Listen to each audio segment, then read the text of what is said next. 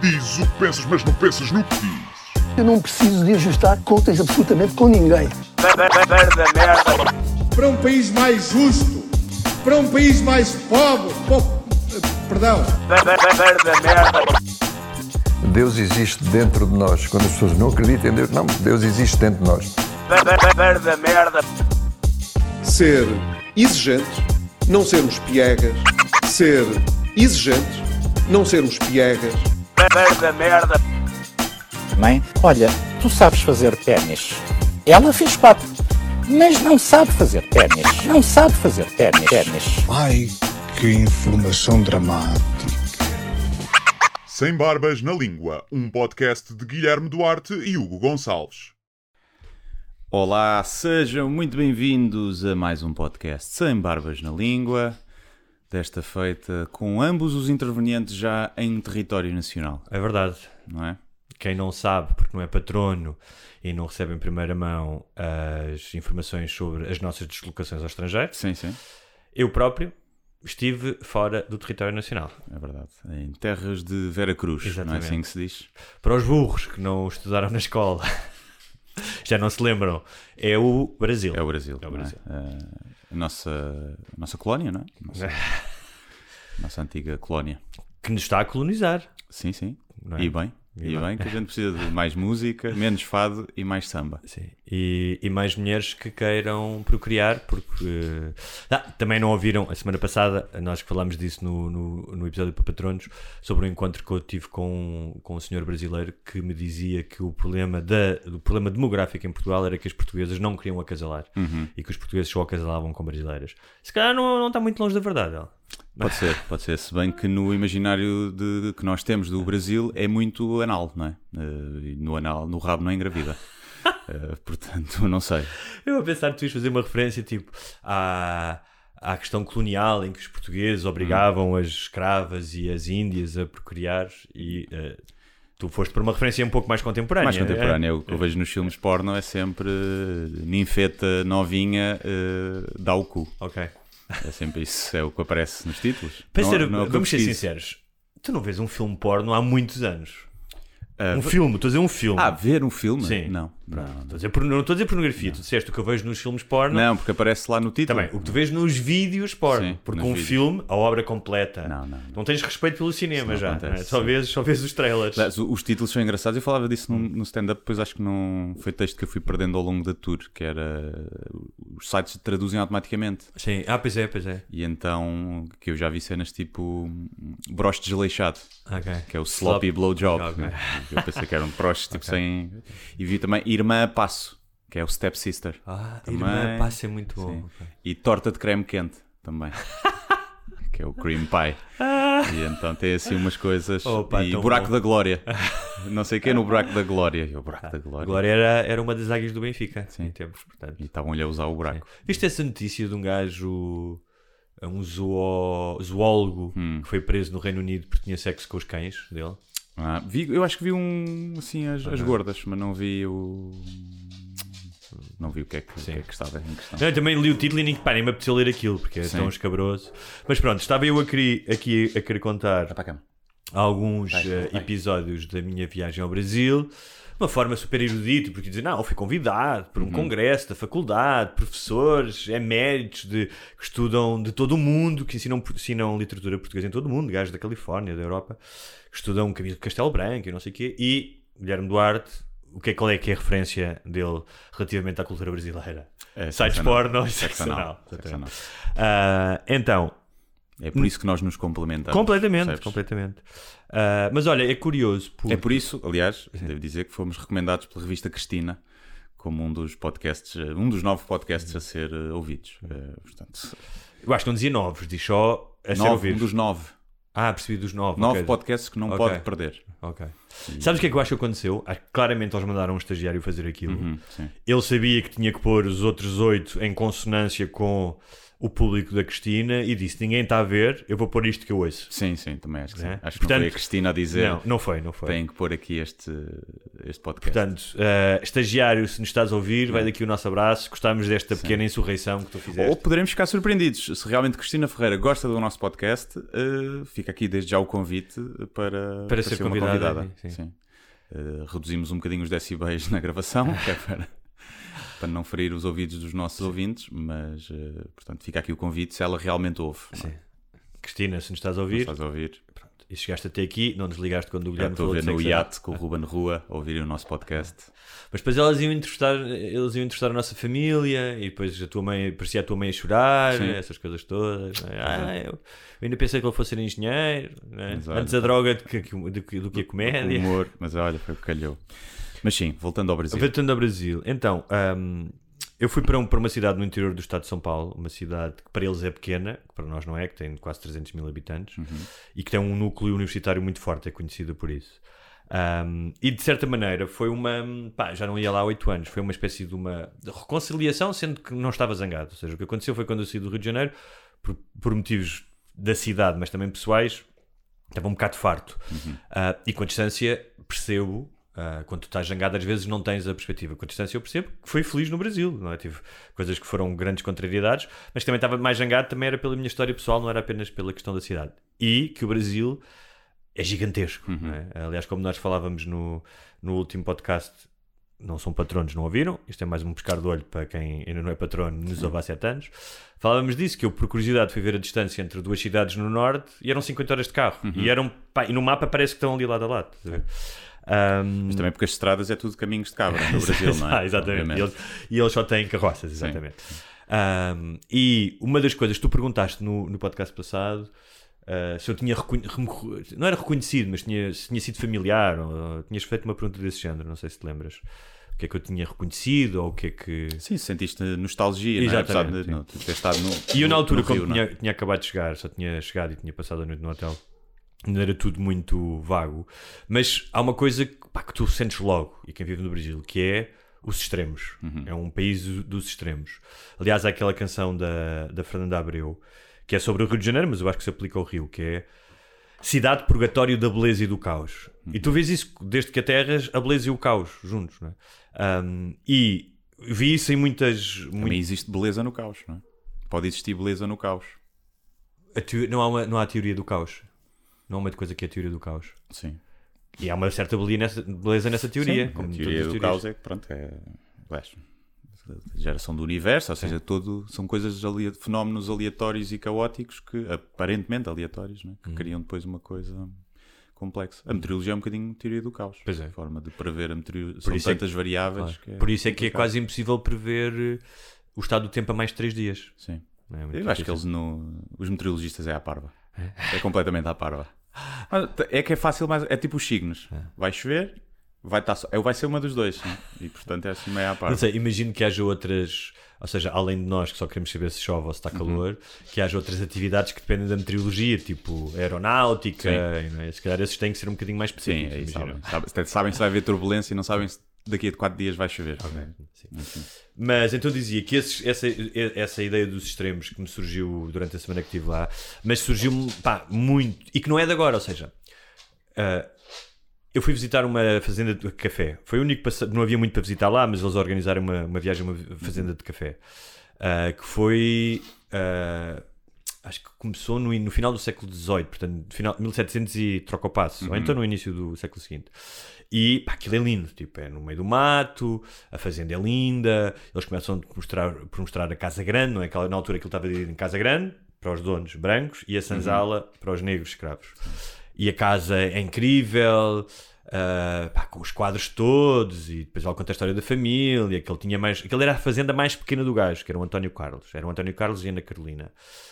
E que o gajo tinha sido deputado no Rio de Janeiro, o gajo tinha tipo 15 fazendas. tá? Não, o gajo, mentira, o gajo tinha, teve 13 filhos e, tinha, e teve 13 fazendas para deixar uma a cada filho. Ok. Estás a ver? Faz bem, faz bem. Para ninguém ficar com inveja, ninguém se zangar nas partilhas. Exatamente. E ah, pá, é incrível, tu vais passeias, tudo muito bonito, estás a ver? Na vegetação, e depois tem um, tinha um pomar. Hum, Nós fomos comer a fruta do pomar, comia moras da árvore, estás a ver? Frutos tropicais.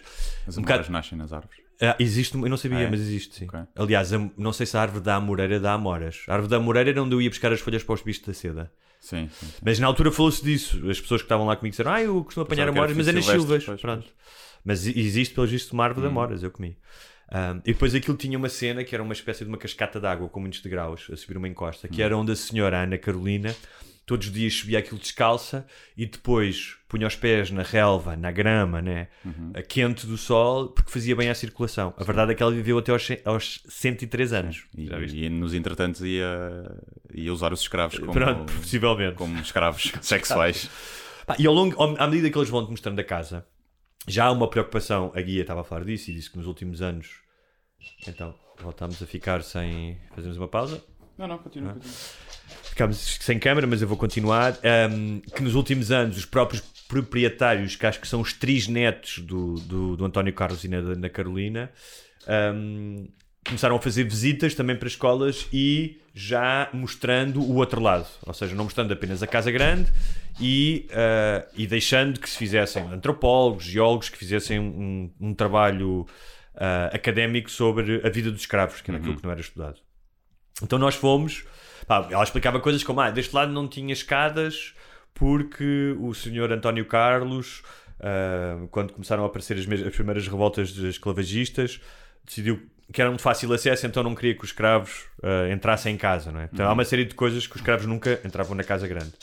Ah, e quando vais à Sanzala e pá, eles te mostram os, os quartos onde eles viviam, que eram divididos em cubículos, não tinham janelas e eram 12 escravos por cu- cubículo.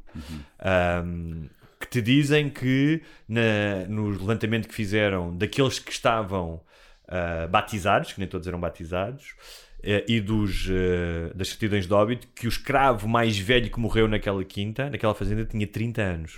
Portanto, morriam todos anos. Estás a ver? Eram tipo escutados até. um, que o gajo chegou a ter mais de 500 escravos só naquela quinta, que não era maior.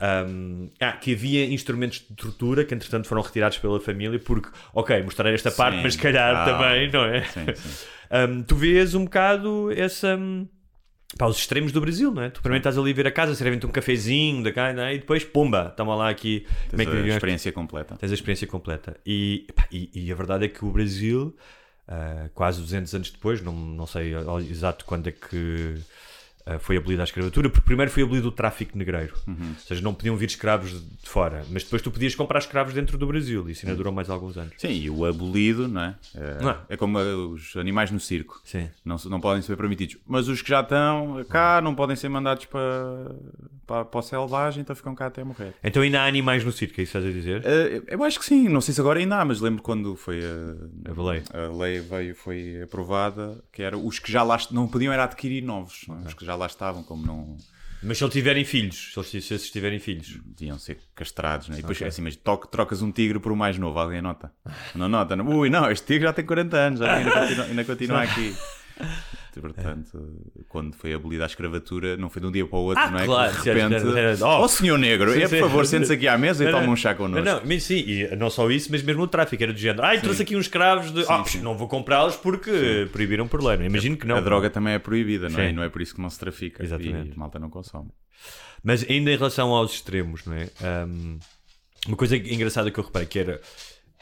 A vegetação está presente, não é? pelo menos nas partes do Brasil que eu conheço. É um sítio mesmo, apesar de ser muito urbano, pá, montes de árvores, montes de mato por todo lado. E as, as cores das casas são sempre muito vivas. Tu vês imensas casas laranja, vermelhas, cor-de-rosa, dá um, dá um ar eh, mais vivo. No entanto, a maioria das casas por onde eu passava nesta cidade são todas fortalezas. Tipo, muros altos, uh, grades, portões e depois aquele arame farpado às, assim enrolado, estás a Sim, ver? Tipo de, de guerra mesmo. Sim. Um, e é muito engraçado porque, por um lado, tens essa vivacidade toda da vegetação e da própria cor que as pessoas pintam as casas, mas por outro lado, vivem em casas que são, que são autênticas fortalezas. não é? Um, outra coisa que reparei é que o, os Ubers são uma merda. Porque pá, comecei a apanhar Ubers quando ele era na- na- fora da cidade e disse: Eu nunca apanho um Uber Comfort. Estás a ver? Apanho um Uber, acho que é o X, que é o normal, não é? Ou- Sim, acho que é. Pá, mas os carros eram tão maus, tipo que eu ouvia os travões, um gajo a travar, eu ouvia e eu disse: Ok, isto não é pelo conforto, é pela segurança. Vou um Comfort. É os mesmos carros. Yeah. Não tem um rufesadinho. Ah, Não tem um mas é, mas Yeah. deu, o gajo deu- o Comfort? Toma o gajo deu um rufesadinho, exatamente. Ah, e havia outra que vendia peluche. Disse: Não quer comprar um peluchezinho e tal. Os carros eram os. ah, ah, e então, mas isso, isso é um à parte. Outra coisa que eu reparei, que é por um lado, pá, tu notas que, eu já não me lembrava disso, que é um, em termos alimentares, é um país com imensa carne. Pá, tu vês churrascarias nos menus, em todo lado há carne, carne, carne e doces. Vês lojas de doces por todo lado. Pá, e não é só gelatarias, é loja do leite creme, a chocolataria, não sei o quê. E vais ao supermercado e os corredores dedicados aos doces são gigantes. Tipo, as guloseimas lá, ah, tanto que eu depois estava a falar com um tipo que vivia lá e ele dizia: pá, tenho um problema com a minha filha adolescente que ela está sempre a comer guloseimas. E depois estive a falar com algumas pessoas que me explicaram e tem sentido. Tem uma grande indústria do açúcar, da cana do açúcar, e tem uma grande indústria de gado. Há mais cabeças de gado no Brasil do que há pessoas. Só fui ver, são 230 milhões de cabeças Como, de gado. na- como em São Miguel. Exatamente. Mas que em São Miguel há mais vacas. Há mais vacas do que pessoas. pessoas. Mas em São Miguel são 120 mil pessoas, Sim. aqui são 200 e tal milhões. é? Sim, sim. Então fa- tem lógica que mesmo exportando, tem- deves ter um lobby tremendo. Pá, imagina, é uma indústria milionária. Todas as indústrias milionárias têm um lobby. Claro, não é? Junto- Imagina em Brasília o que os gajos não devem, não- o poder que eles não devem ter, não é? e portanto aquilo é. As pessoas são, não é ensinadas, mas as pessoas são expostas ao consumo de carne. E tu vês imenso isso. Ah, carne em todo lado, comi boa carne, não, vou- não me estou a queixar, estou apenas a fazer uma constatação. Eu, carne e doces está- está-me a, está- está-me a prender a atenção. Mas, Ah, mas por outro lado, o Brasil, como tu sabes, tem uma opção com o corpo, não é? Uhum. em certos sítios, com mas as academias. sendo a carne tipicamente mais cara, não é? Sim. E que considera aquela frase da, da Jónia, não se pode comer bife todos os dias, Sim. e essas coisas. No Brasil é mais acessível a carne. É. É. A carne é mais barata. Não carnes nobres, não é? Mas Sim, carnes sim, tipo. sim. Carne tipo por- porco também a dar com pau, É. que eles chamam carne suína. Sim. Ahm, pá, tens carne to- em todo lado. Todo lado. Teve que- pá, houve um dia em que eu fui procurar restaurante saudável, tipo, Uhum. já não aguentava, estás a ver? E eu gosto de carne. Mas estava-te a dizer que é isso, que é, por outro lado, também é um país onde a imagem e a ideia da malhação e da academia também está super presente. Sim. né? E houve um dia que eu estava. Diz, diz. Eu não, não, não tenho bem. Não está presente só mais nos centros urbanos. É possível. Não é tipo Estados Unidos em É Califórnia. possível, é possível. Eh, há isso, mas depois o interior é Sim. tudo só gordos. Imagino que seja, que seja muito parecido. Aliás, tu nestas cidades mais contemporâneas, eu vi isso em São Carlos e nas outras que havia à volta, que curiosamente tem uma influência americana antiga, porque foram colonizados por alguns americanos. Há mesmo uma cidade chamada Americana, várias ruas com nomes de gajos americanos, mas existe também uma mais contemporânea, que são fora do, do pequeno centro da cidade, que ainda tem alguma coisa de colonial, é muito aquele conceito americano de strip, ou seja, de lo- imagina com centros comerciais e depois lojas de um lado e do outro, estás a ver? Separado, separado do residencial. Ah, só o tens um centrozinho da cidade que ainda pronto, mistura residencial e comercial, mas depois tens muito essas divisões muito americanas, prédios altos, residencial, residencial e depois centros de ah, centros comerciais ou centros com várias lojas, com praças de alimentação, restaurantes. Sim. Um, e então estava numa dessas praças de alimentação. E aí à minha volta e vi bué de gordos. Bué de gordos, bué de pessoal e tipo, inclusive tipo, estava uma família em que eles tinham uma, estavam numa praça de alimentação, os restaurantes eram todos um bocado fast food, não eram fast food mas eram tipo, era parecido estás a ver, estava lá a comer um hambúrguer. Ah, e estava uma família tinha comprado uma garrafa de litro e meio de Coca-Cola e estava a beber, estás a ver?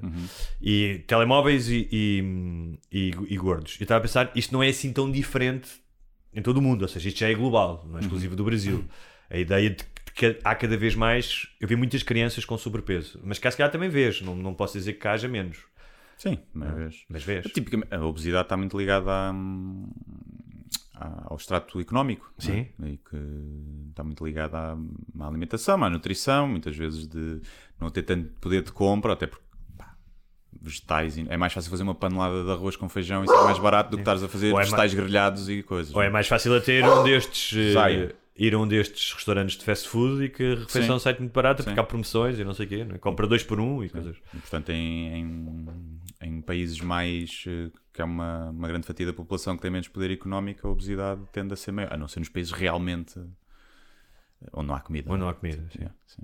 Nos Estados Unidos também a comunidade negra está muito. A obesidade é mais prevalente na- nos grandes centros urbanos, que são tipicamente pessoas com menos poder económico e que acabam por. eh, Sim, sim.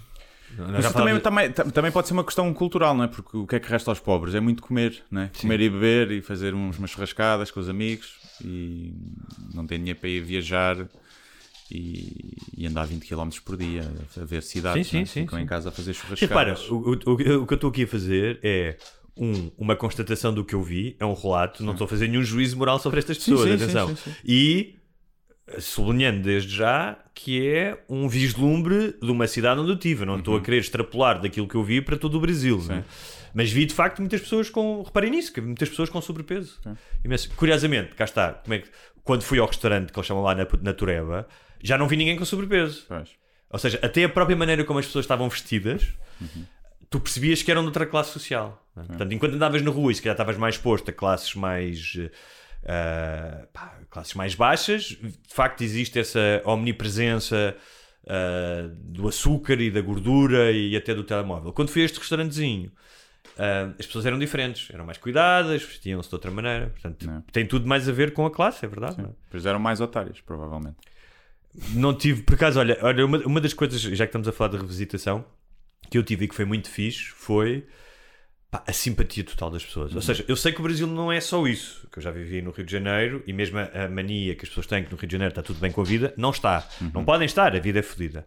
Mas, pá, a minha. A minha experiência pessoal foi muito fixe, foi muito bem recebido, também dentro do núcleo mais onde eu me vi, que era o, aquele núcleo dos professores universitários e dos alunos, que tinham, obviamente, ou seja, que têm os mesmos interesses. Tipo, havia, havia pelo menos dois alunos que estavam a fazer eh, teses de mestrado sobre os meus livros e que vieram falar comigo, outras pessoas. eh, eh, portanto, aí também há, obviamente, uma disponibilidade. É a mesma coisa que se calhar fosses para um evento com comediantes, não é? Também estava tudo na boa porque tem um bocado, pensa da mesma maneira, tem interesses, não é? Vais ver um copo, se calhar com comediantes à noite, e a menos que apanhes um otário, é fixe. não é? Sim, sim, sim. Está toda a malta. Então tive essa sorte também. Mas houve uma coisa que eu pensei lá na Praça da Alimentação. Porque eu estava a ouvir um podcast, é engraçado, sobre. Foi, foi mesmo uma coincidência. E a pessoa do podcast estava a dizer que. Que nós não tomamos atenção quando estamos a comer. Ou seja, quando estamos a comer, muitas vezes o que fazemos é metemos uma garfada na boca e ainda não mastigamos, já metemos outra. E ela estava a dizer: façam a experiência de quando estiverem a comer, eu estava a comer e fiz isso. Posem os talheres entre cada garfada. E tipo, sintam as, texturas, sintam as texturas, os sabores, desfrutem da comida. Porque ela diz que a maioria das pessoas, quando tu pedes para para tu fazeres, para fazerem isto, percebem a voracidade com que engolem a comida. E ela diz que o que é mais estranho é a tua comida preferida, tu desfrutas ainda menos, comes ainda em, em- em menos tempo. Sim. O que é absurdo, não é? Tu devias demorar mais tempo a comer a comida que gostas mais. Pá, e eu fiz esse teste. Isto não tem nada a ver com o Brasil, fiz esse teste. Pá, e é incrível. A minha pulsão para pegar nos talheres e dar logo outra É garrafada. uma das dicas a quem está a fazer dieta, porque o facto de comeres mais devagar hum, faz com que comas menos. Sempre, porque o sentimento de saciedade demora algum tempo a, chegar. Já aconteceu toda a gente. o- Vou comer uma sobremesa logo a seguir. Esperas 10 minutos, o empregado não vem, já não É, apetece sobremesa. exatamente, tem esse efeito às vezes hum, a comer. Se fizeres essa pausa, tipicamente já não vais repetir. Enquanto se comes tudo de seguida, ainda tens, mais, tens vontade de comer e acabas por, por comer mais quantidade. Pá, mas a cena então dos sabores surpreendeu-me imenso. Façam isso em casa, quando estiverem a comer ou, tipo, qualquer coisa. Fiz essa experiência. Eu estava a comer uma picanha com salada de tomate e farofa e não sei o quê. Pá, e de repente a comida tornou-se muito mais saborosa. O simples facto de eu mastigar a própria água, tipo, estava a beber uma água fresca, a picanha estava um bocado salgada.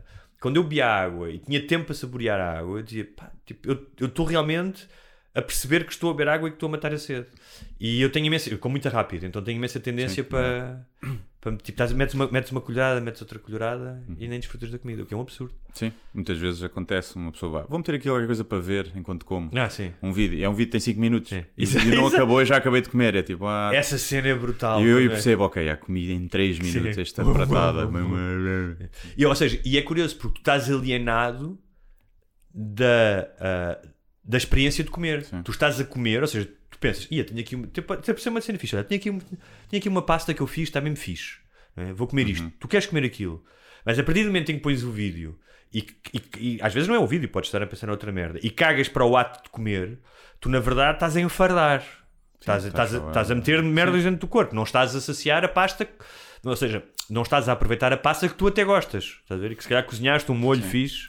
Às vezes é como no sexo, não é? Às vezes apetece ir com a fuçanga toda É verdade. e rápido, outras vezes apetece estar ali mais a saborear. Não quer dizer que uma seja melhor que a outra. Sim, sim. Depende também do contexto. Mas por norma, se eu for a ver as minhas refeições, sou muito mais numa de comer bom, bom, bom. ah, sim. não- Principalmente quando é sozinho. Sim. Quando comes sozinho, Claro. tendes a comer mais rápido. Mas- Mas, mas quando é- estás num restaurante com malta, vais conversando. numa- Mas irrita-me muito as pessoas que comem bué da lento. Irrita-me, bué. Eu às vezes dou por mim a comer devagar, porque já acabei de comer e outra pessoa ainda vai no meio. Ou aquelas pessoas que falam muito enquanto estão a comer. É. E estão ali com o garfo no ar, nanã, e eu tipo, se come essa merda. Eu já ac- acabei há 10 minutos Quer tu pedir, a estás mer- aí. quer pedir a merda da mousse de chocolate. Sim, sim. fosse. Quer despacha isso. Mas eu vou dizer, eu curti imenso. Pá, se calhar não dá para fazer todas as refeições a, a degustar a comida, mas gostei imenso da experiência. Não sei se era porque era novidade e estava a ouvir aquilo e estavas a descobrir uma coisa nova, mas de repente gostei por duas razões. Um, porque de facto desfrutei mais da comida, e outro, porque me apercebi do alarve que eu sou a comer. E de, mesmo de estando a ouvir aquilo, de repente, imagina, meti uma coisa de com farofa e arroz, não tinha mastigado. E eu estava a ouvir aquilo e já estava outra vez a meter o garfo na, na farofa e no arroz. Às vezes tem uma desvantagem que a comida vai ficar fria. E as últimas garrafadas já há comida fria. Há, car- há comida que tu tens de comer eh, quentinha. E vem um bife, um bom bife, ah, ali cortado, cortas. A parte do fim o bife já está frio.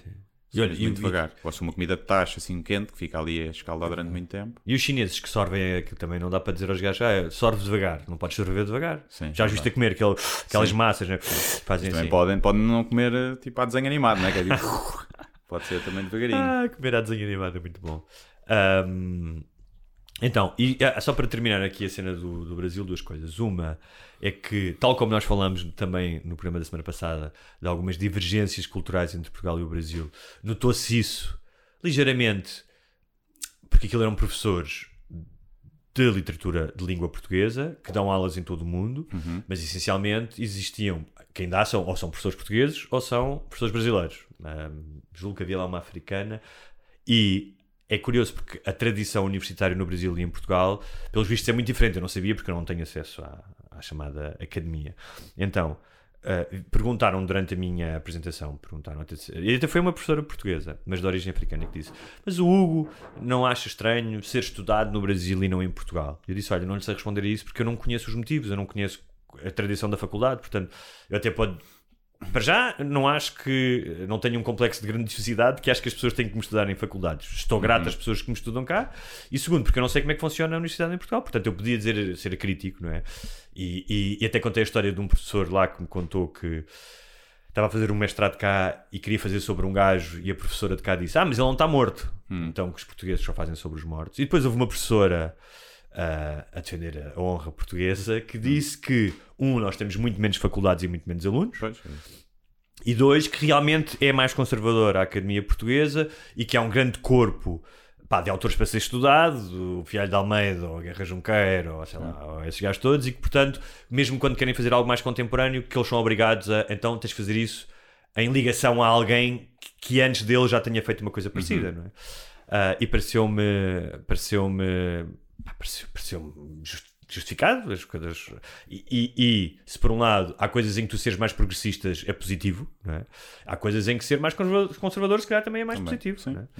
Ah, agora é engraçado porque a primeira pessoa a fazer um doutoramento em Saramago há muitos anos foi uma brasileira Hum. estava certa Mas cá ou lá? no, não no mundo Ah, no mundo. no ok. mundo ainda ele estava longe de ser prémio Nobel e eles realmente são mais fazem coisas mais sobre os autores contemporâneos Do- Doutoramentos para mandar para o lixo a seguir, não é? Na verdade, é um doutoramento em Saramago. Pá, lê o livro, gostaste? Sim, pronto, está feito o doutoramento, sabes? O doutoramento, esses, pagar, o Estado a pagar doutoramentos em literatura. Quando há investigação e cancro para ser curado e a gente a investir guita em doutoramentos em, ah, em sociologia, em literatura. Não. Pá, lê o livro. Faz uma review num blog. eu pensei isso mas não pude. Faz uma review num blog. Ah, não, mas ah, agora falando a sério. a Estou a falar análise- sério. Eu sei, eu sei. Não, estou eu, eu a falar a sério. A análise das obras, não estou a dizer que não possa haver obras que se calhar não trazem nada de novo, obras académicas. Sim. Mas a análise de um tempo e a análise literária são património cultural, ou seja, Sim, tu e há, e, há, e, há, e, há, e coisas que refletem um tempo Sim, e a sim, sociedade, e claro. são análises até às vezes históricas da- do contexto. Eh, percebo que sim. Agora, se tivesse que escolher para onde é que vai o Guita, ia para a investigação para curar o cancro. Olha, Não, eu percebo, eu percebo. Ah, mas olha, foi muito fixe porque ver, um, ver, como tu dizes, como sendo a literatura uma coisa dispensável e obsoleta, como Sim. tu disseste, ver pessoas, e agora estou a ser completamente honesto, pá, estavam lá professoras de 60, 70 anos, pá, e algumas estavam-se a reformar e depois houve uma homenagem e os alunos tipo a baterem palmas, gostavam mesmo delas. É muito fixe tu veres que ainda há pessoas que se dedicam de pá, com tudo o que tem é um ensino, já não é uma coisa fácil. E, e- e, ou seja, não só se dedicam ao ensino, como conseguiram criar uma relação de afeto e de admiração dos estudantes, que também não é fácil, não é? Sim, E isso é é- mais difícil. Sim, e isso é muito fixe, veres isso. Olha, tipo, há pessoas que não atiraram a toalha ao chão, não disseram, olha, foda-se, estou-me a cagar. Mas também acho que no, no contexto é fácil, é fácil. eh, Eu tive sempre sorte nos professores que tive até à faculdade. Pá, tive um ou dois professores que eu que acho que eram muito maus, mas acho que a maioria tive mesmo sempre muito bons professores, a começar pela minha professora primária. E, mas na faculdade, pá, era tudo merda. Tipo, professores muito maus. Estava-se tudo a cagar. Sim, sim. E então, quando havia um professor que conseguia prender a atenção dos alunos e que- Destacava-se, e des- era? destacava-se. E a malta, havia professores que punham a frequência na- nas aulas obrigatória, a assiduidade, que contava de dois ou três valores. E tu ias lá e percebias porque é que eles tinham que pôr aquilo Claro. obrigatório, porque era uma merda, uma seca. E havia professores que não tinham isso, a malta quisia, podia aparecer no exame e a sala estava cheia. Eram poucos, eram um ou dois, que eu me lembro de em muitos anos de faculdade. Porque era mesmo datado e, e devia ser aqueles que se esforçam mais, porque são os que ganham mais, né? Professor primário não ganha nada de jeito, Sim. tem muito mais responsabilidade. E, e então acho que um professor que, que, que se queira destacar, também percebo que muitas vezes os professores começam e têm essa vontade e esse drive todo, né? e passado uns anos a aturar putos que se estão a cagar também, deve ser difícil hum, resistires e manteres esse ímpeto para seres um bom profissional. Neste caso, estes professores também estamos a falar de pessoas já, estou a falar dos mais velhos, pá, com uma carreira, ou seja, eles são orientadores de mestrado e de doutoramento, portanto, a maioria dos alunos que eles apanham já são gajos que devem ter drive para fazer aquilo, não é? Ah, Na faculdade, pá, para fazeres um mestrado ou um doutoramento, acho que tens que ter alguma vontade. Não, é? Não a eu dizer- fiz porque tive que fazer. Fazia parte do percurso, não tive vontade nenhuma de fazer aquela merda. Ah, E mas, vi, vi o meu orientador três vezes, Ok, percebes? Não, ok. não foi por aí. Às vezes até são os que fazem menos. Mas olha- ganham bem, porque até Sim. estão a orientar. Ah, é? Ganham mais? mandam- Sim, ganham. Mas olha, eu gostei muito. Uh, pá, foi muito fixe depois da minha sessão. Houve uma sessão de, houve uma sessão de autógrafos. Pá, e fiquei espantado com o número de pessoas que tinham comprado o livro, que tinham livros. Havia pessoas que tinham livros, edições antigas dos meus livros antigos que tinham mandado vir de Portugal ou que tinham Uhum. vindo a Portugal. Ficas espantado pá, porque estão lá do outro lado do mundo, Sim. estás a ver? Tudo bem que são estudantes de literatura e, portanto, estão, a- estão Mas tipo, atentos. à escala, Sim. os teus livros vendem em termos de números mais no Vende- Brasil que em não, Portugal? não, Não. Ok. No Brasil, a diferença é. Ou seja, os livros. lit- 25 vezes mais, não é? Claro, Não era mas, mas, não, há- mas não há muito mais gente a comprar livros. Ou seja, ahm, os livros lit- ditos literários, ah, pá, um ou outro pode vender um bocado mais lá, porque Uhum. se, pá, se cai no outro e se aparece num jornal, pá, se calhar vende 10 mil, Uhum. 15 mil e cai. É difícil um livro literário vender isso. Pois, cá um livro que vende a 10, 15 mil é é dos livros, está no top Sim, 10 mais sim, vendidos do durante ano. algum é? tempo, sim, sim. Tipo, pá, eu tenho eu tenho edições, tiragens de 3 mil e é considerado uma tiragem muito boa, porque hoje em dia fazem 1500, não é? E depois, normalmente, nos últimos livros tenho tido sempre mais, pelo menos mais uma edição, mas já é considerado bom. Para tu veres, 3 Sim, mil sim. não é nada. Mas lá é assim, por exemplo, acho que um autor, a maioria dos autores portugueses lá, pá, se vender 3 mil livros já é muito fixe. Por acaso estou à espera dos meus números do, do último livro. Ah, o que acontece lá é um best-seller, quando é best-seller, aí tipo. milhões. Sim, imagina, cá, imagina, ah, aquele vendeu tipo Raul, Mil- Raul, Minha, ah, Raul Minhalma, não é? Minha alma, sim. Ou Afonso Noite Luar, que Sim. cá vende 150 mil, 200 mil, lá venderia um milhão e meio. Sim, sim, sim. é? Ou seja, esses, quando, esse tipo de livros que se tornam realmente best-sellers, lá depois são, é exponencial, não é? É? Ahm, mas olha, foi muito fixe. E depois liguei a televisão durante 5 minutos numa tarde para ver aqueles programas. Cá também dão na Record, não sei se já viste. Uhum. O Caldeirão do Uki, o do Não, não, Mugão. não, não, sobre crime, aqueles que dão à tarde. Tem Ah. sempre um gajo meio moralista, não sei o quê. Tem que Sim. prender! Depois vão para a porta da delegacia Sim, fazer reportagem. Sim, sim. E, ou seja, aquilo que a CMTV gostava de ser, mas depois não tem o nível de crime que tem lá. Então é Sim. só a velha que ficou quase que se ia, fica, ia morrendo asfixiada porque ligou a lareira e não tinha. A luta pela Nespreira no terreno, Exatamente. A vaca que. levou. Então, eu não, oh, oh, eu não estou a exagerar. Entre 5 e 10 minutos eu vi estas notícias. Ah, um, um gajo que tinha roubado um carro a fingir que estava a dormir na delegacia e o repórter, durante um minuto, a dizer: Está dormindo, está dormindo, acorda, você é bandido. Não sei o quê. E o gajo claramente a fingir que estava a dormir para não dar entrevista, estás a ver? A outra foi uma mulher que andava com uma gaja nova que andava com um velho, pá, havia a fotografia, velho, velho parecia que tinha, dizia que tinha 74 anos, mas parecia tipo o Abraão na Bíblia, com Sim. 800. E que foi lá, matou o gajo. E o que ela roubou foi o carro, o telefone e uma bilha de gás. Sim, dá, vai dar jeito. Foi apanhada. Depois outro que foi um femicídio em que não só este gajo, que era um cantor sertanejo, matou a rapariga, como lhe incendiou a casa. Ok. A? Depois uma execução. Vai dar uma boa música. É. Uma boa letra de sertaneja, de certeza. Ela queimou minha casa. Não, não, foi o contrário, ele é que queimou a casa Sim, dela. sim, sim. Ah, depois uma execução, que é um gajo que está num boteco e chegam lá dois gajos e dão-lhe um tiro nas fuças. Uhum. Ah, um arrastão. Ok. Ah, e depois estas duas últimas, que é um gajo vai ao Mac começa a discutir com a gaja do Mac, e aquilo está filmado dentro do. é no drive-thru, e está filmado dentro Hum. do Mac. E a gaja irrita-se primeiro e atira-lhe os molhos, os cha- as cha- as chaquetas, estás a ver? Sim. E o gajo atira de volta e a gaja, funcionário do Mac, vai buscar uma pistola e dá dois tiros no carro. E bem. E bem, e bem. E matou? Acho que não. Depois vê-se o gajo, pelo menos vê-se que a carrinha ainda ia-se embora. E a última era, foi aí que eu desliguei. Um acidente em que era uma, uma criança aqui de bicicleta, passou um, um semáforo, vem uma pick-up, dá-lhe uma passa, pá, e vês a criança a voar tipo 30 metros. Sim. E aí eu desliguei. Disse, ok, porque os outros eram cómicas, estás a ver? Esta já deixa de ter graça. E isto para dizer o quê? Que é a violência no Brasil não é apenas uma questão de insegurança ou de criminalidade, que existe. Está latente e não latente e presente na sociedade. Ou seja, quando tu tens uma mulher do McDonald's que não estava sob ameaça, não era ir a ser assaltada, que tem uma pistola com ela e que vai dar um tiro num gajo que está a reclamar de um pedido, ou quando a televisão passa um atropelamento de uma criança, pá, isto só pode acontecer em- numa sociedade muito violenta. Para quem a violência é algo do dia a dia, senão. Sim, faz parte, não é? Sim, já, sim. Está, já está enraizado. Mas esses programas dão bons memes. Memes. Não, não conhece aquele do Morre Diabo? Não. Não? Um gajo com os olhos está, está na delegacia, o gajo está lá e ele está assim com os olhos Está grande brilhados. jarda, não? Morre diabo! Sou filho de uma puta! Microfone para mim é tudo! Esse é muito bom. E há uma que eu gosto muito, que é de uma senhora, está toda bêbada ou drogada. Não, senhora, não percebo se é uma senhora, se é um travesti, como, é que, como é que ela se identifica. hum, em que pergunta, ela diz, e está lá, e ela diz: Então, e co- como é que se chama o seu marido? Ela, não vou dizer o nome. E ela também quer mandar uma mensagem para ele: Anderson, te amo. Vai, tá, parece gozar, parece um sketch. Todos aqueles vídeos parecem sketches que foram escritos. De tão pá, surreal que é. Aliás, eu, algum tempo, eu olho para aquilo e penso: pá, isto parece feito, estás a ver? Parece os apanhados do João Kleber, do Traição, do- para descobrir a traição, que era tudo feito, não é? Tudo fabricado. sim, sim. E, e aliás, tu vês apanhados no Brasil, no YouTube, e aquilo é tudo, quase tudo fabricado. Tem muito essa cultura do apanhado, da pegadinha, que é toda fabricada. E um gajo vê isso e pensa que é de tão ridículo, mas não. Na verdade, é o que acontece. O, pá, o, que eu, o que eu senti lá nesta revisitação é que o Brasil, pá, por exemplo, para quem tem uma profissão criativa, tu agora acabaste de dizer isso, é incrível, ou seja, tu estás sempre a receber coisas, é um país tão vasto e as interações são tão, algumas tão recambolescas e há tantas influências, tantas culturas, mas depois o que eu acho que falta.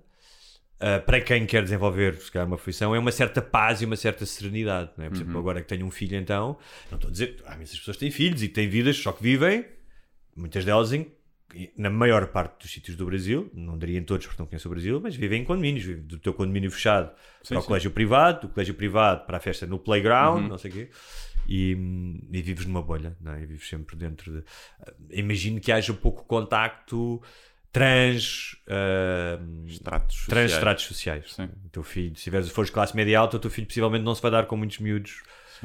É uma coisa que me custa perceber das pessoas que vivem nessa realidade e que são ricas, é como é que depois não fazem um esforço também para mudar, não é? Ou seja, para mudar a sociedade, porque é o que é que serve se tu seres rico nesse contexto? Eu Percebes? posso te responder e não sei se. É, sim. é boeda estranho como é que tu não percebes que ajudando a sociedade a crescer de, de baixo para cima e a mudar essas, eh, essas desigualdades é bom para ti também, não é?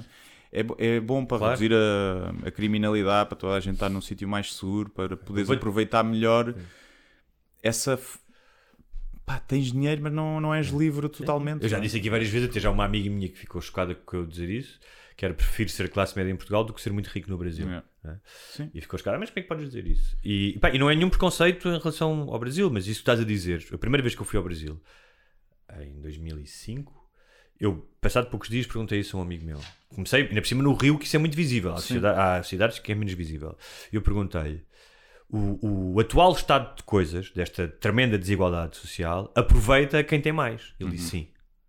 Ou seja, há a ideia Errada como tu disseste, porque está provado que as sociedades onde há menos desigualdade é onde as pessoas são mais felizes, não é? Mas há a ideia de que, um, que vem da estigmatização da pobreza, o Brasil é um país onde eu ouvi muitas vezes chamar pobre como ofensa. Ah, está cheio de pobre. Sim. Pô, isso é sítio de pobre, isso é coisa de pobre. É, Tipo, odeio ah, pobre. Odeio, sim, sim, mas isso é fora do caricatura. Eu ouvi isso de, ai, não vou, não sei o que, não vou nesse sítio que está cheio de pobre. não é? Um, pá, eu lembro-me uma vez, eh, por causa de uns gajos que eu conhecia, que tinham dinheiro e queriam investir na favela de Vidigal, estava a ficar na moda, se iam abrir ou não, porque um era chefe. E eu levei-os a um sítio onde eu tinha ido comer algumas vezes, que era um restaurantezinho, pá, que era numa, comunidade, numa favela, mas era um restaurantezinho, era um tipo um buffet. E eles recusaram-se a comer lá. Disse, Pá, não vou comer aqui nunca. E, pá, e, e o sítio era o nosso sítio, não, era uma tasca, estás a ver? sim. Não é? Um, então eu acho que existe esse preconceito que vem. Também houve uma amiga minha que me disse uma vez que é, ah, tu vais à, vais à comunidade e tens esse, esse discurso todo meio socialista porque tu nunca tiveste 14 anos e não podias ir à noite com medo de ser sequestrado. Sim, sim. Ou seja, eu acho que é, mu- é muito, é muito fácil falar não vivendo lá. Mas eu percebi isso, tinha essa atitude que tu tinhas, que era, pá, é várias coisas, vezes eu perguntei, pá, porquê é que precisam ter pessoas a trabalhar no elevador para carregar no botão? Ah, você está dando trabalho. Eu disse, está bem, mas tens de criar uma sociedade em que não precisas ter pessoas a carregar num botão do elevador, que tenham outro trabalho mais digno. E isso é, inquestionavelmente, resultado de uma sociedade que foi esclavagista durante muito tempo e que perpetua essa, essa diferença social. Sim, Ne- o, que- o que me faz confusão é, é quem, quem está, quem tem o dinheiro, não olhar para resolver a pobreza é bom para eles também. Mas não têm a noção disso.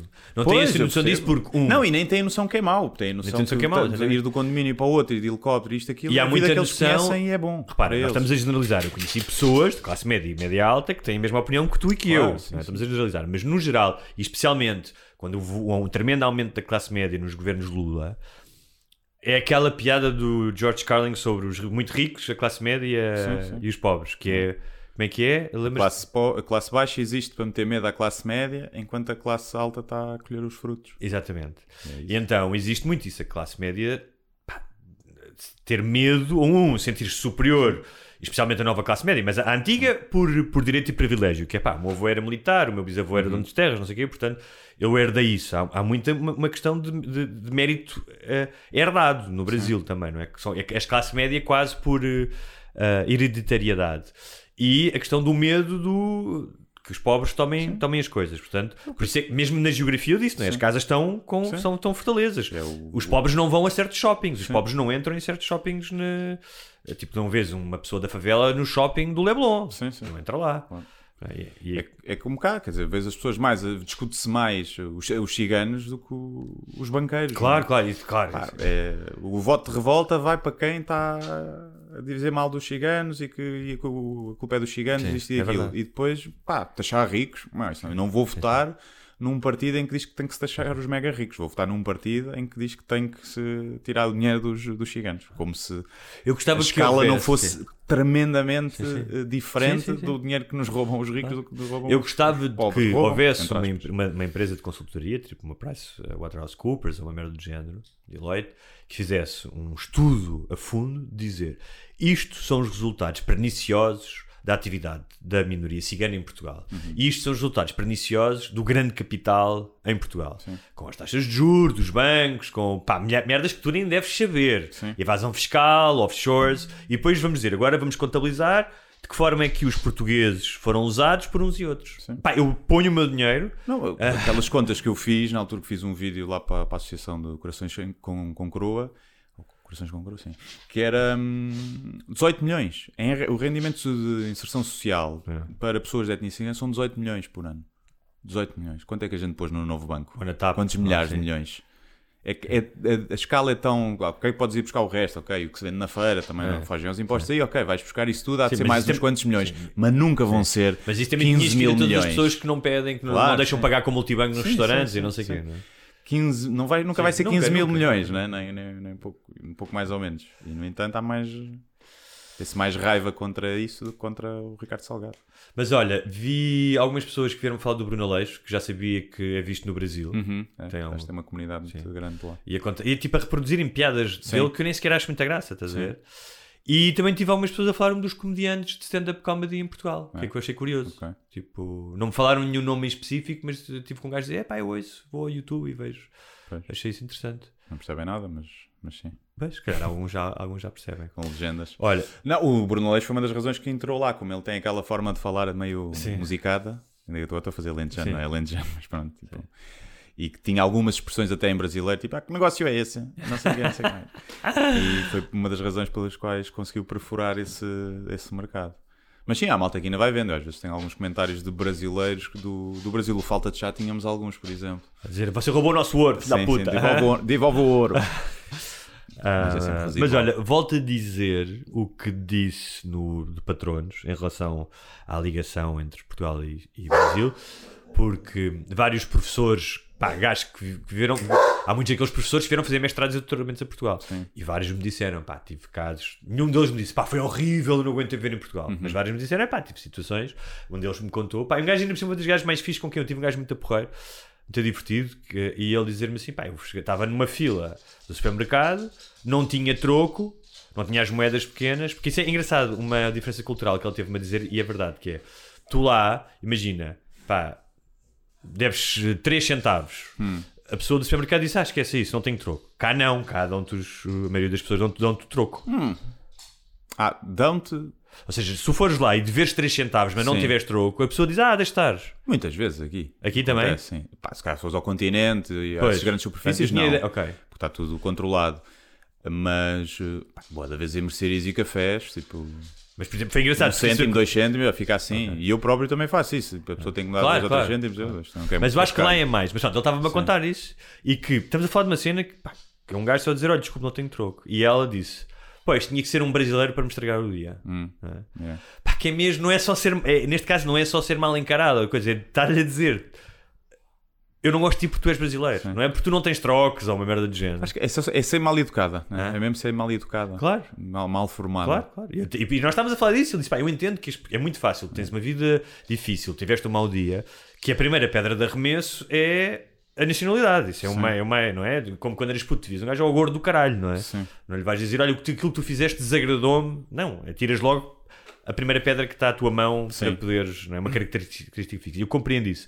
Mas vários disseram isso, disseram, pá, passei por coisas que, se calhar não eram necessárias, um bocado desagradáveis. Mas estávamos a falar disso, que é por outro lado, aquelas pessoas todas ali que também tinham algo em comum. Também dissemos que era muito, talvez, uma coisa de classe, Ah, tanto da classe de quem é discriminado, ou seja, tu és mais discriminado se fores negro, brasileiro negro, e se calhar tiveres um trabalho de, sei lá, de empregada doméstica, do que se fores um brasileiro branco e fores à, ali à Avenida de Liberdade comprar uma mala Fendi. é? Sim, eu, eu acho que há, obviamente que ainda há gente que discrimina com base puramente na cor e na nacionalidade. Sem dúvida alguma. Mas acho que a maioria da discriminação vem por, por, Sim, por sim. condição social. Acho que mesmo que a maioria das pessoas discrimina mais por isso, que depois se mistura tudo, Claro, não é? claro.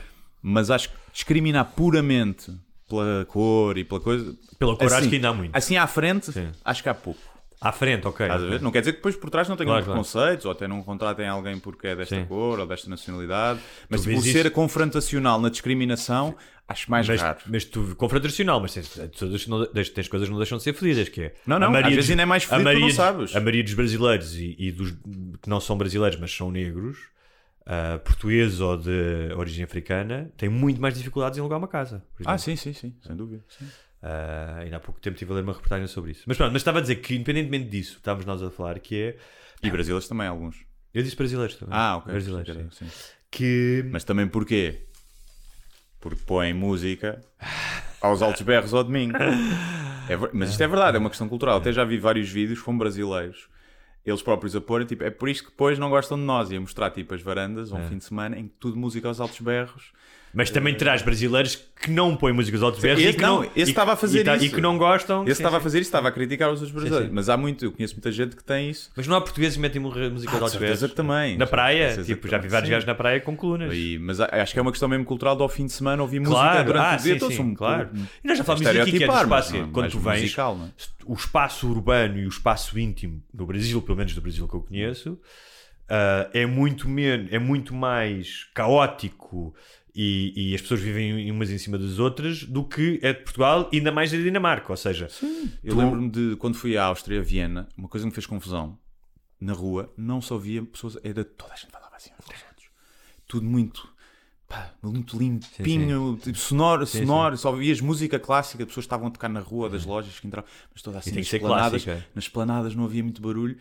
E lá essa pessoa, tiver ali uma mesa de portugueses a falar, vão achar Vão exatamente achar o mesmo. vão achar. Agora, eu prefiro pá, uma rua onde há movimento, onde Claro, há barulho, claro. onde as pessoas estão a falar à vontade, onde ouves risos, onde ouves Claro. isto, ouves aquilo. Também me faz confusão essa esterilização da, da parte sonora do- de tudo. Agora, em casa, percebo, que é mais chato. Porque Agora- em casa a curtir estás a ouvir sertanejo. Sim, ainda por cima, porque hoje há, há fones, portanto podes ouvir. E tens múltiplos Sim, sim. fones, podes Mas tu ligar. também podes pôr os fones. É, também podes pôr os Tu fones. também podes Sim, mas pôr que em os casa é fones. diferente. a Em ver? casa, pá, tens o direito de ter alguma paz em casa. não é? Acho eu. Sim, mas também acho que é o que pagas por ter vizinhos. Tá, mas há Se uma- não queres pessoas a andar, tipo, a ouvir os sapatos das pessoas em casa, não queres ouvir música, Também não queres estás- ouvir nada, é pá, mandem sonorizar Epá, a casa ou vai viver Tá para o bem, meio do mas, nada. um, as pessoas não podem tomar essas decisões, especialmente com a crise de habitação, e outra é. Não, mas há uma lei, deixa não estejas a passar. Uma coisa é tipo, Tá bem. totalmente falta de respeito. Tá. Outra coisa é, pá, as pessoas estão a fazer a vida delas em casa. Está bem, mas por- vou dar um exemplo, que é o meu filho ah, tem dois anos, não é? faz, faz muito barulho, especialmente porque às vezes quando vamos sair e tal. E eu tenho a atenção, porque vi outras pessoas no prédio, especialmente vive um bebê mais pequeno que às vezes está a dormir, eu digo sempre: Olha, Francisco, vamos falar um bocadinho mais baixinho que o, nosso vizinho o Tiago está, está a dormir. Pá, tu, quando vives em comunidade, deves ter um bocadinho de atenção com os outros. Não é aquela. Não, é, quem está mal que que se mude. Não, mal que eu acho que tu deves ter um bocadinho de atenção e as outras pessoas também têm que ter um bocadinho Sim. de compromisso e de cedência Claro. para com isso. Se eu tiver a fazer um jantar às 8 da noite, um sábado, e ah, a Claro, pessoa está em casa sim. a falar mais alto, e são Claro, 10 da noite ainda. sim, claro. É pá, come e cala. Claro. Não venhas de chamar a Sim. polícia porque estão Claro, a claro, isso eu Pronto. entendo. Agora, se forem 4 da manhã e eu estiver a fazer um grande basqueiro, claro que sim, não é? Aí já sou eu o otário. Acho é que muitas vezes depois as pessoas entram em conflito porque umas não, não pensam no outro, Sim. respeito, mas outra pessoa também não se põe nos sapatos e é tipo, ah, realmente eu também faço às vezes barulho. Claro, bocado." claro.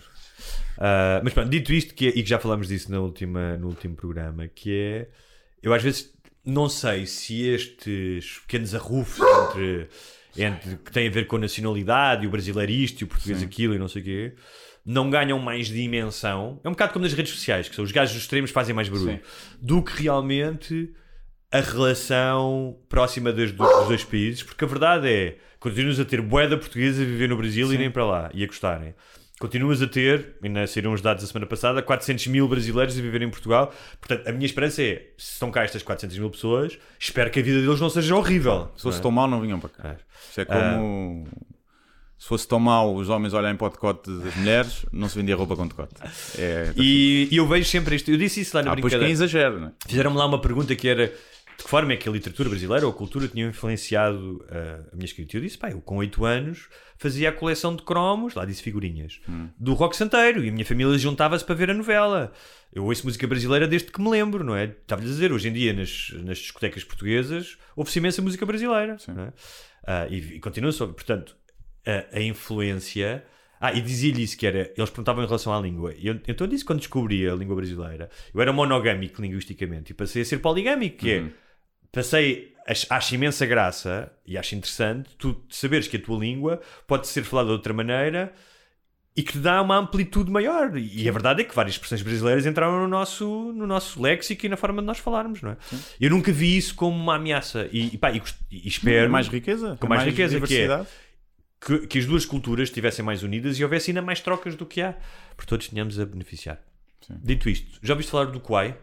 Quai? Sim. O TikTok eh, sul-coreano? Ah, não, não. Acho que não. Tive com um escritor eh, brasileiro.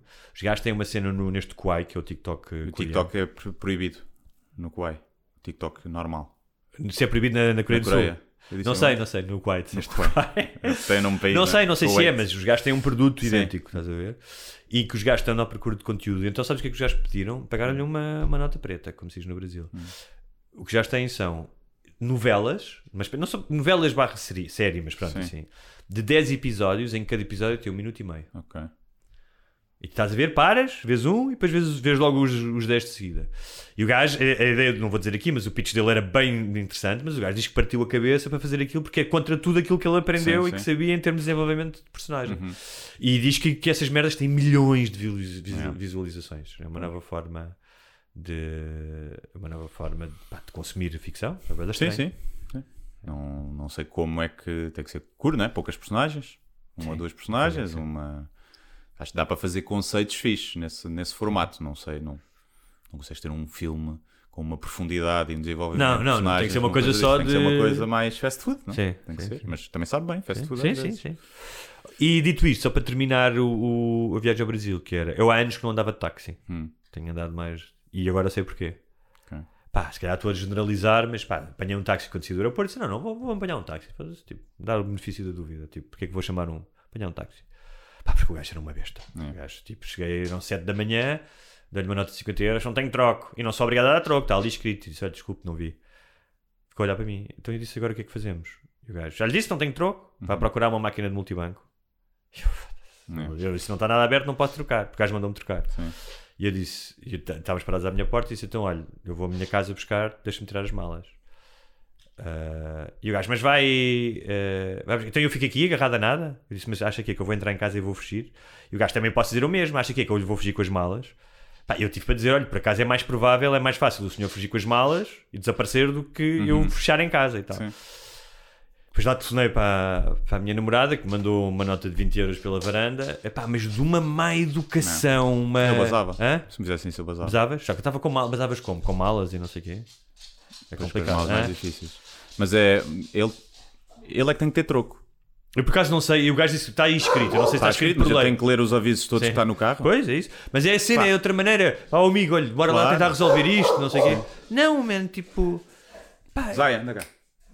se calhar estou- estou a ser injusto porque já apanhei taxistas simpáticos, mas a verdade é que a minha experiência normalmente é esta. Eu por acaso nunca. São mais Ah. os porreiros que eu apanho. Eu, às vezes eu ando, eh, porque às vezes o Uber é mais caro.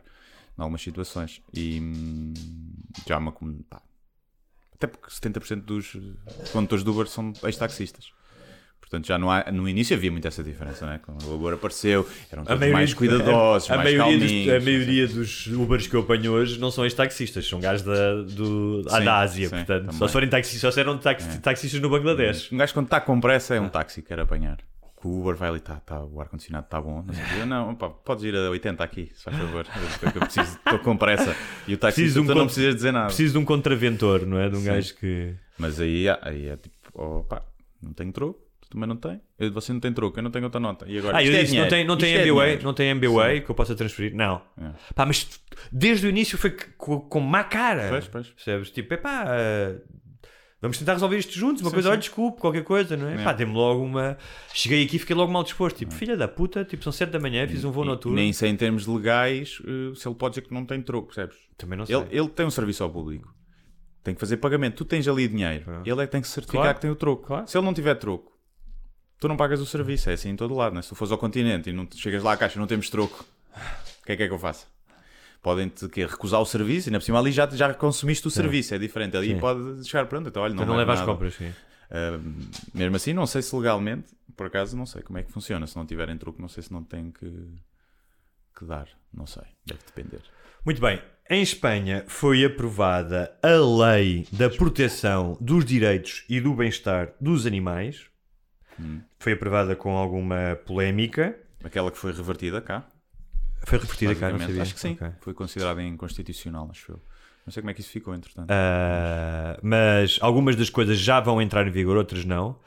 Ahm, uma das que ficou adiada é um curso para todos os donos de ah, animais domésticos, não apenas quem, não apenas cães, de, faz- ah, de fazerem esse curso de preparação. Não sei que curso é que tu precisas para ter uma és um- tartaruga. é, é? um peixinho, é. Ah, mas pronto. Ah, e então, proibido deixar um cão atado na porta do supermercado.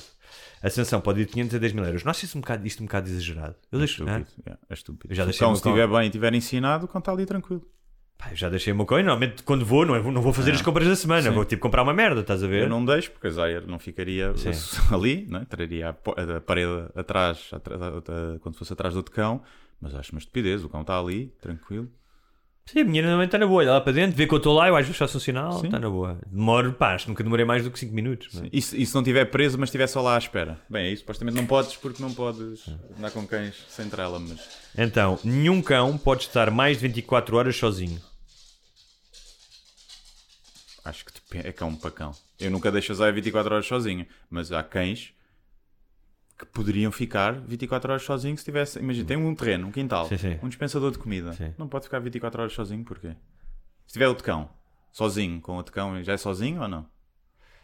Uh, Ou é só sozinho, é sozinho sem humanos ou sem animais nenhum? Acho que é sozinho sem humanos. Um, e é proibido ter cães e gatos de forma habitual em um, pátios, varandas, terraços uh, e simi uh, ou veículos, que são coisas totalmente diferentes. Tu não podes comparar um terraço Sim. não é? ou uma, um pátio com um veículo. Claro. Um terraço que tenha uma casota e não sei o É. quê.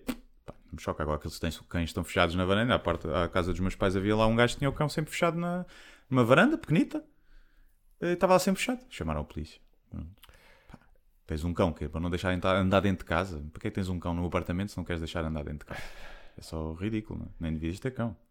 A esterilização obrigatória dos gatos. Sim, Acho bem, que já há gatos a mais. sim. sim.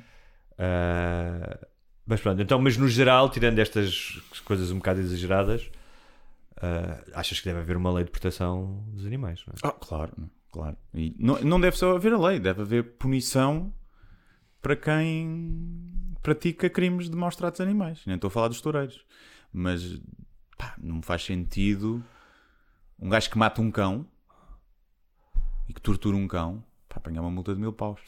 É o que acontece em Portugal neste momento? Sim, também achas. Também achas. Acho ridículo. Agora, também acho que há muitas nuances e muitas formas ainda das pessoas olharem para um animal. Um gajo que é caçador e que tem 30 cães no terreno para ajudarem a caçar, aquilo ele não são animais de companhia. Mas Aquilo eles são animais de trabalho. E eu não acho que aquela pessoa seja má.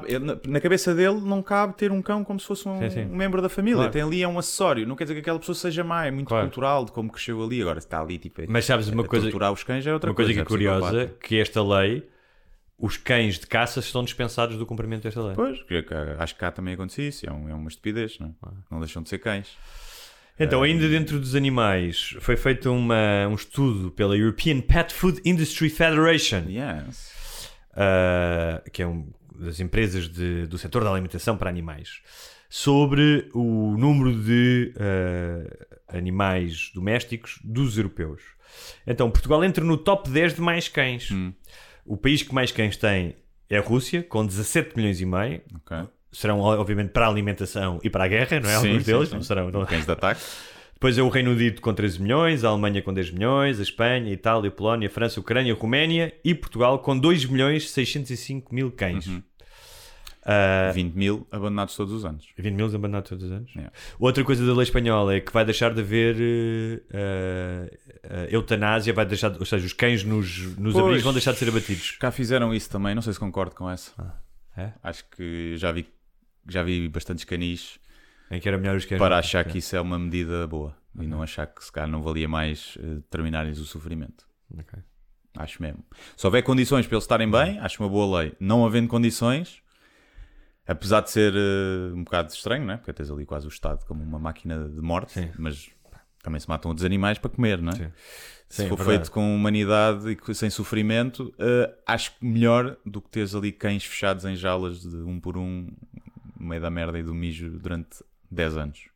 Acho mesmo que, em termos pragmáticos de diminuir sofrimento, não sei se não é melhor eutanasiá-los, na verdade.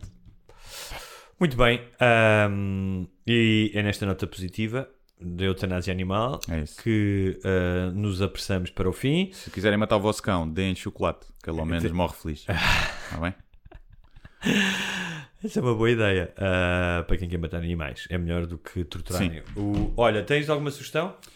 Uh, posso sugerir, não sei quando é que isto vai sair, mas se calhar já vai estar em pré-venda o meu livro uh, Odeio Pessoas. Uh, portanto, se for, acho que se é dia 4, portanto não sei se quando é que estarão a ouvir este episódio. Se já for dia 4 ou depois, podem ir uh, à uc.pt e estará lá o livro em pré-venda.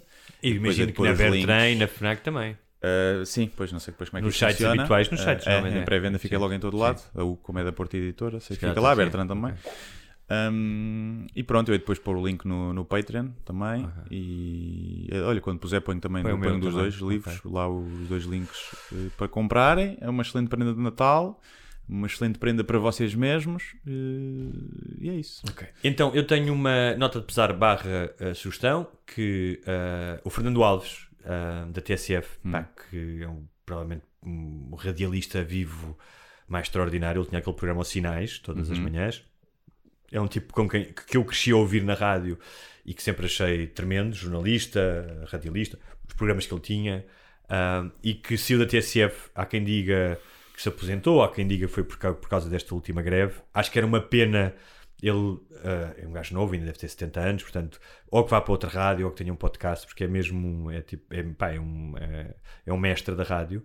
E um, é ele que vai apresentar o meu livro. Não estou a É? dizer. Olha. eh, ou seja, eu já tinha o convite preparado antes dele se apresentar, portanto as coisas não estão ligadas, mas isso aconteceu na semana. Ele ace- aceitou finalmente, vai apresentar o meu livro, vai ser no dia 4 de novembro. Eu depois vou, mais, vou dar mais indicações, porque já houve alguns ouvintes que me perguntaram se ia haver lançamento. Vai ser um sábado, à- ao final da tarde, até vou ver se consigo fazer num bar ou uma coisa assim do género. Uh, senão vai ser numa livraria, como os outros. E o Revolução também já está em pré-venda. É só ir aos sites como a UC, a Bertrand e a FNAC e comprar. senhores. Dia 8 uh, já estará nas livrarias, não sei se em todas, mas já estará nas livrarias, 8 de outubro. Ok. Uh, pronto. É isso. Eu também vou fazer a apresentação. Acho que vai ser dia 21 em Lisboa e dia 22 no Porto. Um, portanto, sábado também ao fim da tarde. Não, sábado a seguir ao jantar e ao Porto acho que vai de ser a meio da tarde. No domingo. Um, ainda não sei, sei mais ou menos, mas ainda não está oficializado. Portanto, não sei se vai haver mudanças. Mas pronto, vou só fazer esses à partida só Lisboa e Porto. Uh, e o livro há de estar à venda dia 19, portanto, nessa semana que antecede, uh, à venda mesmo já nas livrarias e nas lojas que vendem livros, que é assim que funciona, né? onde se vende os livros. Exatamente. Menos nas bombas de gasolina, e infelizmente acho que não vai estar. Uh, não sei qual é é o critério para pôr à venda em bombas Talvez de esteja no gasolina. aeroporto. Uh, não sei, mas talvez no continente costuma estar. Muito bem. E quem nos quiser eh, ouvir, eh, além deste programa quinzenal, eh, e quiser ser patrono, o que é que tem que fazer? Pois, vai a patreon.com barra sem barbas na língua e subscreva. Terminou o mês, começou um outro, outro mês e portanto é sempre uma boa altura para renovarem a vossa subscrição, se foram patronos e, e deixaram de ser. Que acontece sempre todos os meses há uns coisas. Mas por acaso mantemos sempre a malta que fica, depois volta a fazer, o que é muito fixe. E temos uma taxa de retenção de clientes eh, muito boa, muito acima da média do mercado. E portanto, obrigado por isso. E pronto, e quem quiser fazer, se quiser fazer logo um aninho, são 15% de desconto e portanto paga 20 paus, o que é que é, e tem um ano garantido de episódios bisseman- todas as semanas, dois por semana. Exatamente. Já para não falar dos episódios que estão lá, eh, Os que vão para trás. Centenas deles para trás que Se isto ouvir. não é barato, não sei o que é que é. Exatamente. Não sei o que é que é. Agora também são dois gajos a falar, É verdade. uma Também não, ladra. também não- mas também não prometemos mais nada. Não prometemos, sim. é- vale o dinheiro que é. Eu acho que é isso. É isso, vale. É, vale o dinheiro que Nem é. é mais, nem é Nem é menos. menos, É o que é. vale, Somos gajos muito. Fair trade. É Sim, é. sim, sim. Até para a semana. Até para a 15 dias. semana. 15 dias. 15 dias.